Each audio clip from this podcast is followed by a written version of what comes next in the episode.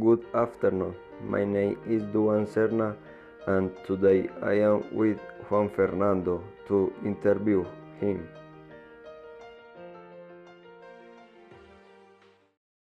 Uh, Juan, how are you?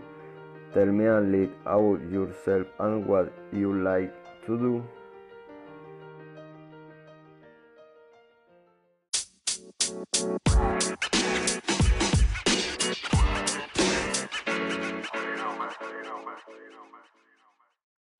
Very good one. I can tell you that I am a very happy person and I love to enjoy the little details of life. Very well. Um, I wanted to know what university degree you are studying. Um, where and with did you choose it? I am studying a degree in physical education at the University of Antioquia.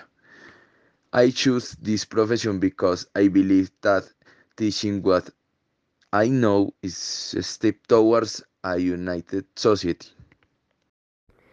Um, are you working in something related or playing a sport? I currently play basketball and I do it from time to time.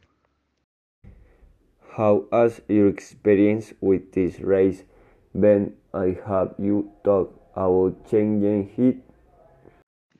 In my degree, I have lived invaluable experiences and I have never had the idea of changing it. Every day, I fall more in love with my profession.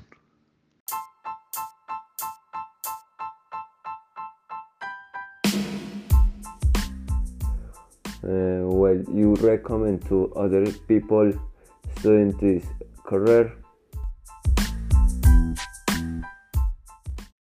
I can only say if you are passionate about teaching and learning every day, this is perfect career for you to enjoy your words and the strength that people can teach you.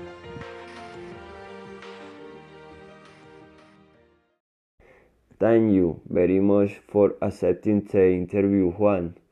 Uh, I hope you have a happy afternoon.